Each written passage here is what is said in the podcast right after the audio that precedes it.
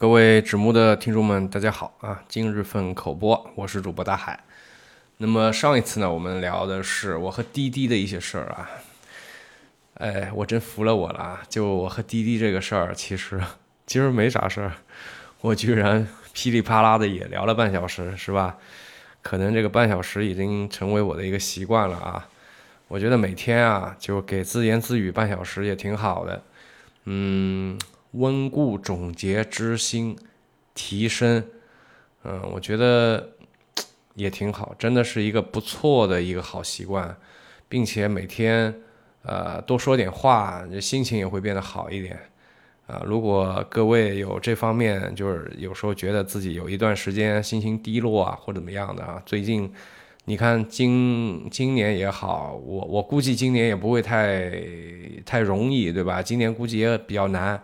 你看这几年啊，嗯，大家都很难，对吧？有时候你觉得郁闷了、胸闷了，或者或者说遇到一些不开心的事儿啊，别憋在肚子里，大家学一学我啊，你就你你就说出来，就就自言自语没问题。呃，你要觉得不好意思干嘛呢？啊，你就开个车，你就开车，开车以后你就开到那种人不太多的地方，把那个车窗给呃摇起来，对吧？哎，你就在里面吼啊、喊呐、叫啊，对吧？或者自言自语啊，都挺好。这是一个非常好的习惯啊。好，这个我们进入今天主题啊。今天主题呢是我和法拍车的那些故事啊。呃，应该是这么讲的：我跟法拍建立起一个联系的话，是由法拍车开始的，并不是。这个法拍房啊，法拍房是后面的事儿，而且你想想看，这个楼市啊，在过去的这个长达二十年的这个时间里面，除了中间零八年一次啊，然后这个一五一六年一次，其余在这个漫长的这个二十年时间里面。它一直在这个涨，对吧？一直在涨，所以说你你想这么一个单边市场，这能有什么样的像样的房拿出来拍啊，对吧？那当然也有啊，有的当然不是住宅喽，啊，就是工业用地啊这种，对吧？而且面积很大，动不动就是几千万上亿的，这个这个也也不是我们能拍得起的，是吧？所以呢，这个法拍房也是。刚刚才开始去关注一下，那确实也有一些捡漏的机会。实话实说，要不是因为今年这个行情不是那么的好的话，我可能可能都已经出手好几次了啊。现在就苟一点，我自己经常的就是劝导自己啊，你冷静苟一点，冷静苟一点啊，做个老六没没没什么问题啊。这个做个老八也可以是吧？那千万不能太猛了啊！太猛了，这呃可能会被忙死是吧？所以哎，一直也在劝自己。嗯，那我们来说一说这个带自己进入法拍圈的这个这个这个法拍车吧。啊，说这个故事呢，我得先介绍两位啊，介绍两位我的兄弟啊，我这里就简称他们为 A 和 B 吧，好吧？那 A 呢？他是一个开，他呢是这个这个开了个汽修厂啊，也不对，怎么说呢？他是开了一个综合服务的一个汽车的那么一个一个一个一个，也是也也就算个汽修厂吧，好吧？因为他主业就是修车、改装啊、保养啊，反正你就想嘛，你想得到的这些。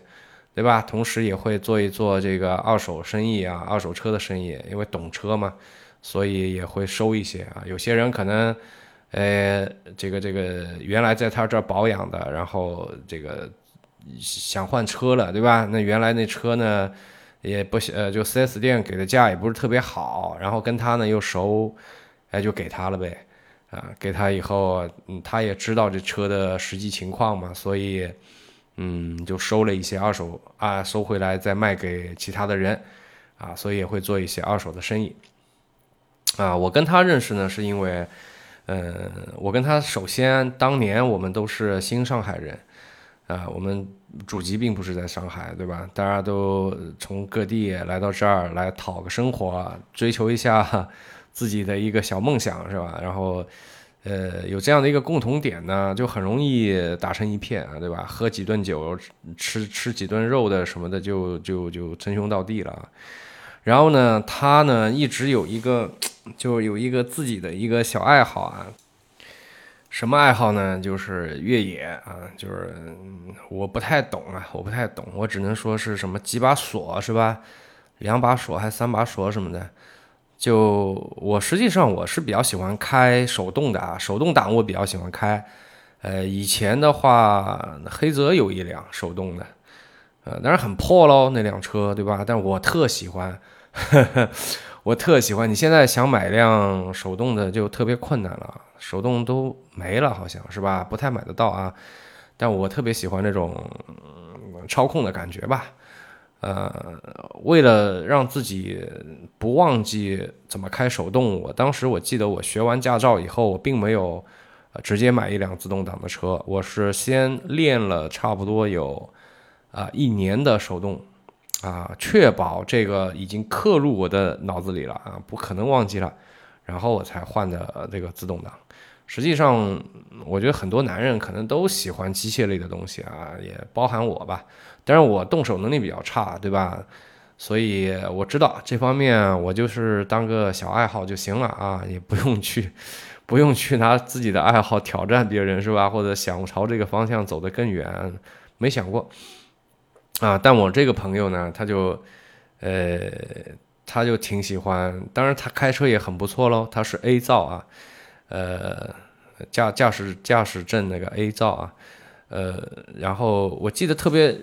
印象特别深刻的一次是有一次好像是发大水吧，然后上海很多很多的街道都就一般的车是过不去的，过不去，呃，很容易熄火，对吧？当时他开了一辆什么车来江湖救急接我呀？是尼桑，但是那辆尼桑特别高大，是巡洋，尼桑巡洋还是还是啥的？我不是太懂车，但是那车特别高大，特别高大。我我记得他好像还带差速锁的啊，我什么车我就搞不清了，也特贵吧，应该那车啊。然后他就开了那个车来来江湖救急，把我给接出来，在哪儿接的我呀？在，哎，忘了啊，好久以前的事了。反正这这兄弟他是干这么个事儿的啊，当然，这个车不管是改还是修，都在我看来都非常的厉害，非常的牛，啊，是一个技术出身的人啊，呃，然后 B 呢，B 呢是一个上海本地人啊，我觉得他应该算一个上海游子，对吧？哎，呃，人脉比较比较广，人也比较活络啊，他是做汽车租赁生意的。嗯，专门做哪块呢？就是你像那种公司接送啊，然后明星的这种演唱会演出啊，然后企业搞活动啊，然后很杂，什么都做。像那个婚庆用车呀，什么酒店派单呐，什么都做。啊，我第一次做就就开那个奔驰的 S 六零零，就是这个兄弟，这个兄弟他公司里的一辆车。啊，这是我人生第一次开那个 S 六零零，当时跟，呃，跟另外一个兄弟吧，你说去外面去谈个事儿，然后觉得，对吧？那时候年轻呢，那不像现在啊，那时候年轻比较幼稚，是吧？当时就想，哎，我们需要一辆倍儿有面的车，对吧？可能开那个车去谈呢，人家比较重视我们。啊，当时 B 就说：“那这个你要不你你开辆六零零去吧。”啊，当时就把那个钥匙扔给我们了。啊，我记得呢，怎么说呢？就那车特宽敞，坐着特舒服。我们那个时候去的，我呃是去还是回来啊？反正就我开的，就我开。啊，我那朋友坐在后排。嗯，就就很生气，你知道吗？因为开高速的话，我是希望有个人陪着我呢，好歹两人聊聊天什么的。但是由于那车特舒服，所以他一上车，差不多能跟我聊个十几分钟吧，然后他就睡着了。呃，回去也是，就反正就聊不了多久，呃，就他就睡着了。嗯，这是我印象比较深的一个点。好吧，就这两人，这两人呢，因为一个什么事儿，他们就认识了呢？是，是因为上海开世博世博会，那是一个大蛋糕啊！对那个做汽车的人来讲，这绝对绝对是，哎，天上掉下了个大蛋糕啊！然后当时他们因为业务的合作啊，就是要有很多的游客需要去接送，对吧？啊，因为呃，我们说那个公共交通它已经承接不了这么大的客流量了，所以当时有很多很多的单子。啊，需要民间去给解决，嗯，当时就接单接到手软啊，这像极了怎么说？像极了在北京开呃开奥运会的时候是吧？啊，也有很多的这个民众，比方说去做了这个黄牛啊，卖票什么倒票啊，也应该赚了不少钱，应该也是赚了不少钱，有很多啊。当然上海这一波呢，我不知道啊，这有没有其他方面的？当然，这餐饮啊、酒店啊，这些都肯定是赚麻了，是吧？赢麻了，啊！但还有一块就是做那个接送的这批，啊，也是赢麻了，赚麻了啊！呃，实际上上海世博这一段时间一共接待了七千两百万的呃游客和观众，对吧？你想想，就这么大一个地儿嘛，啊，那现在这个还在呢，对吧？你像那个。呃，中国馆对吧？还在呢。旁边那个展馆，我们前段时前几年吧，前几年还时不时的会去参展。啊，每次你像最近的最近的一个事件，大家知道吗？叫什么博的？就那个什么这个围着的那个什么博的那个什么业是吧？哎，他就开了一半，对吧？哎，那不也离得很近嘛？离那个中国馆也很近的，就是没什么，对吧？什么奔驰那个什么馆。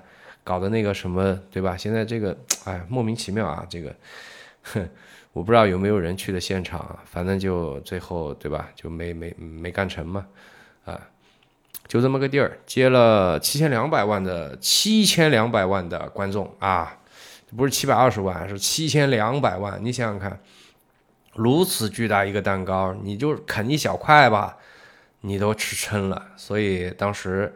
啊，一个能修车、改装车啊，一个呢是有比较广泛的，对吧？这方面的业务的，所以两人干了一个什么事儿呢？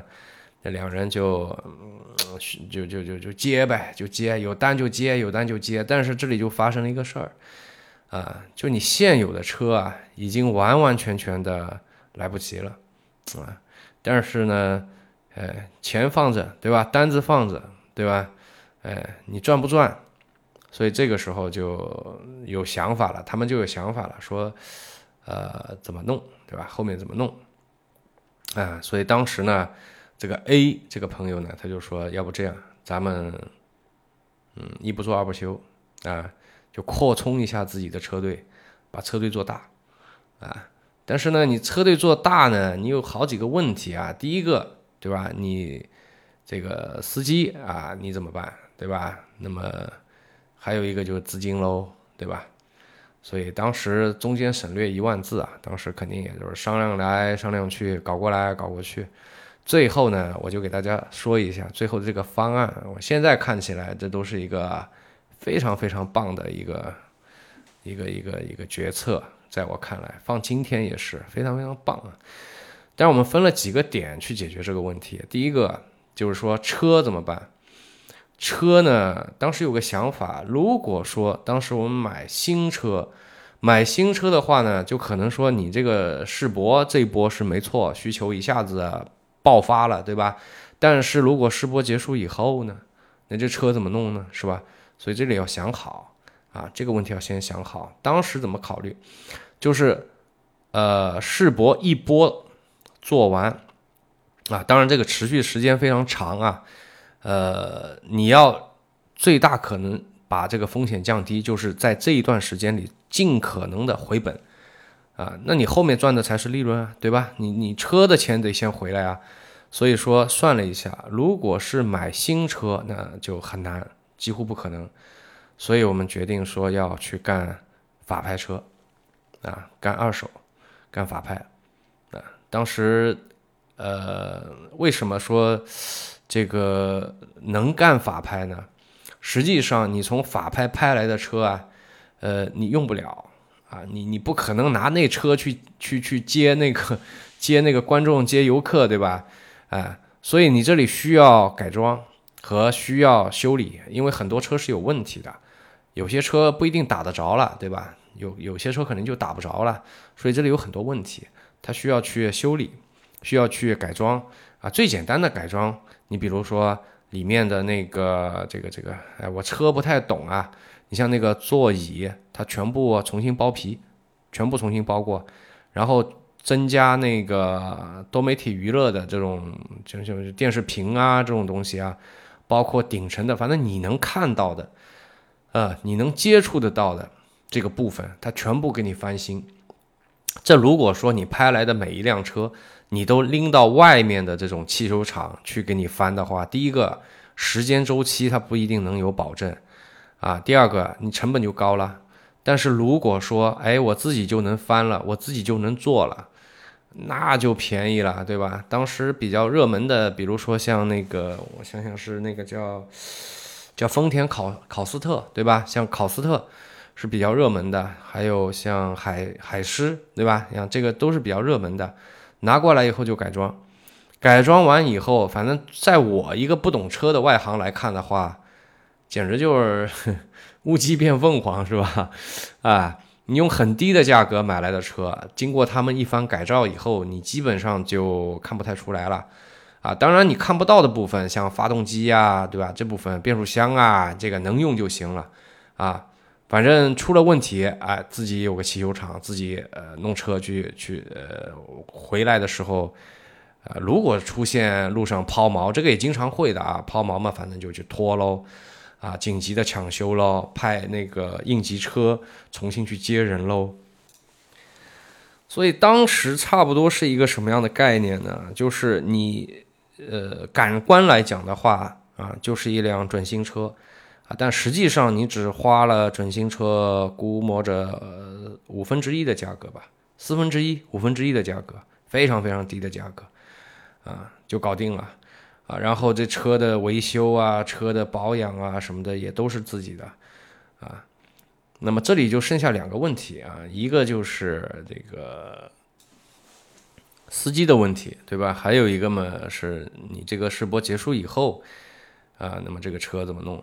呃，首先第一个呢，就世博结束以后呢，实际上这个车啊，差不多都出本了，已经出本了，都有钱赚了，啊，所以不存在说这个车你后面赚的每一每一分钱就纯纯利，全是利润，啊，呃，当然跟这个 A 和 B 他们的这个原来的这个沉淀和积累在行，他们各自行业的沉淀和积累是有关系的啊，啊。做完世博以后呢，这批车呢去拿去做那个园区公司上下班用了。呃，有些小伙伴不在上海的可能不不知道啊，因为上海呢，它那个有各种各样的园区，对吧？有这个区这个园区那个园区的，有些园区呢还是比较的比较的热闹的啊。你像那个地铁啊，人也比较多。你像那个地铁站呢，它不可能说它能够通到每个公司楼下，所以说。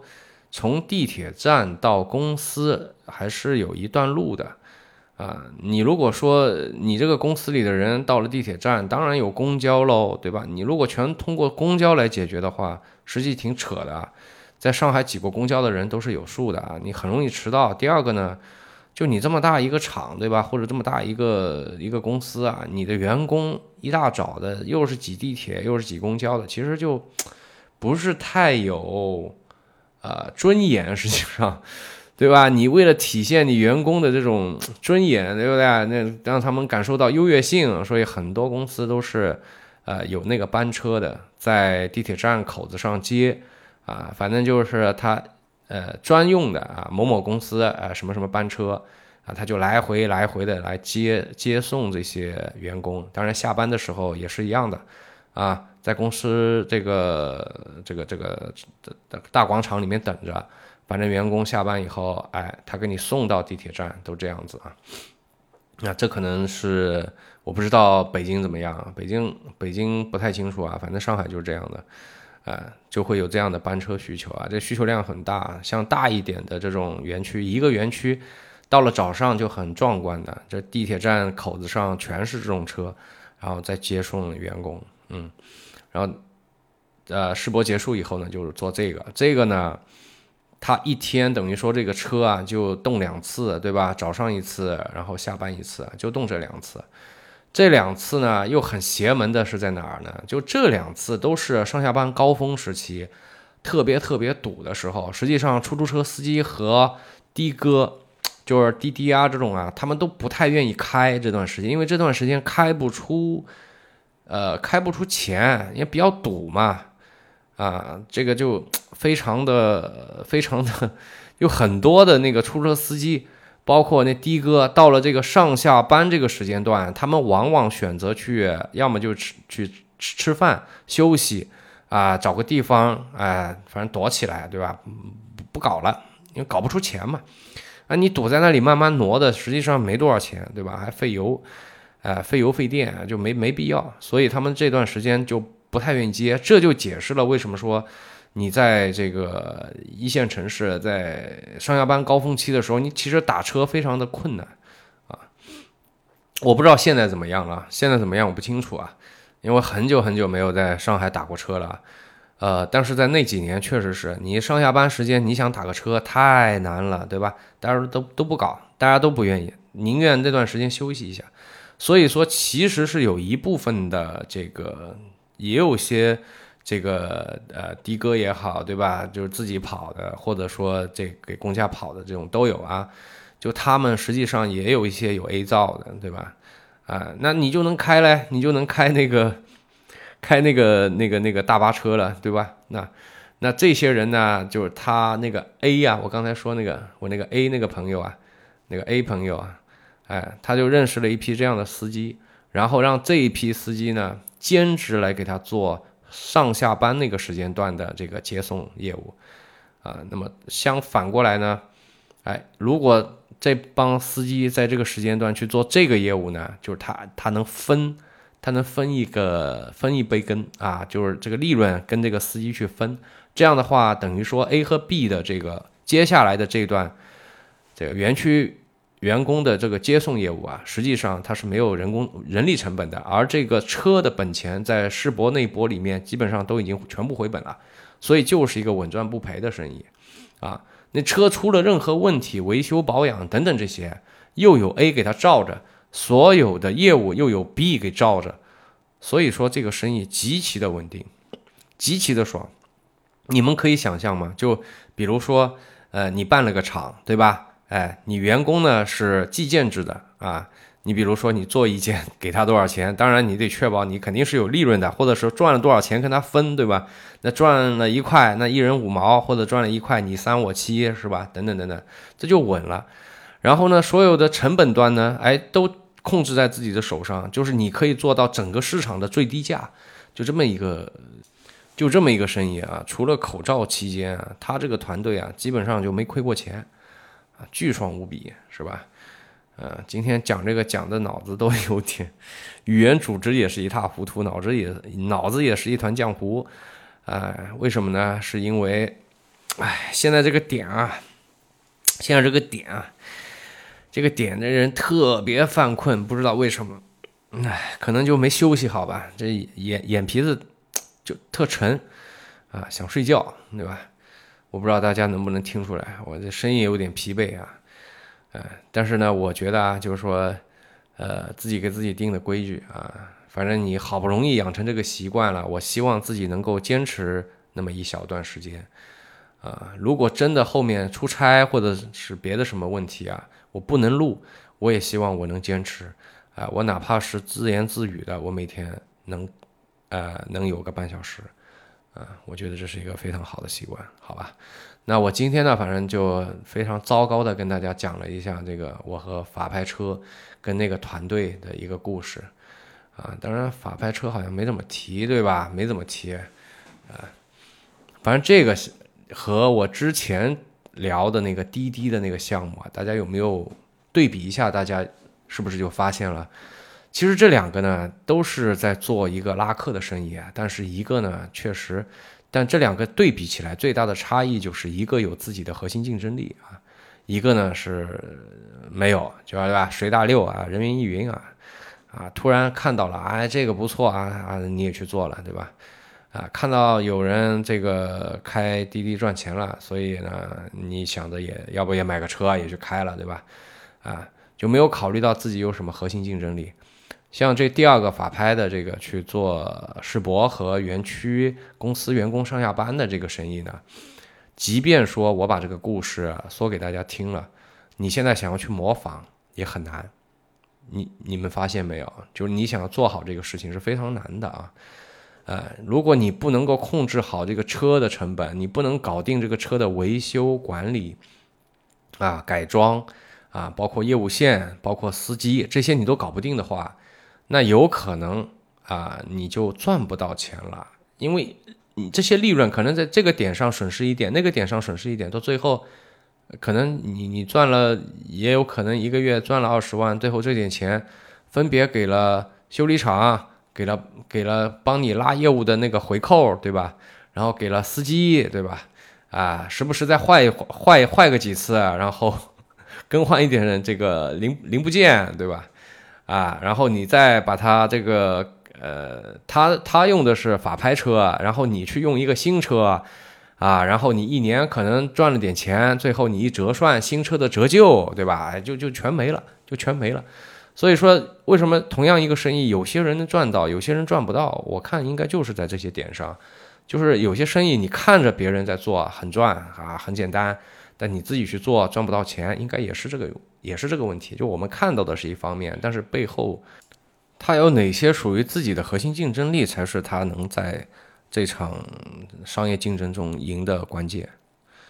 啊，看一下时间啊，这个二十也二十几分钟了，好吧，那今天这个节目呢，就先给大家聊到这儿了。我是大海，我们下期再见，拜拜。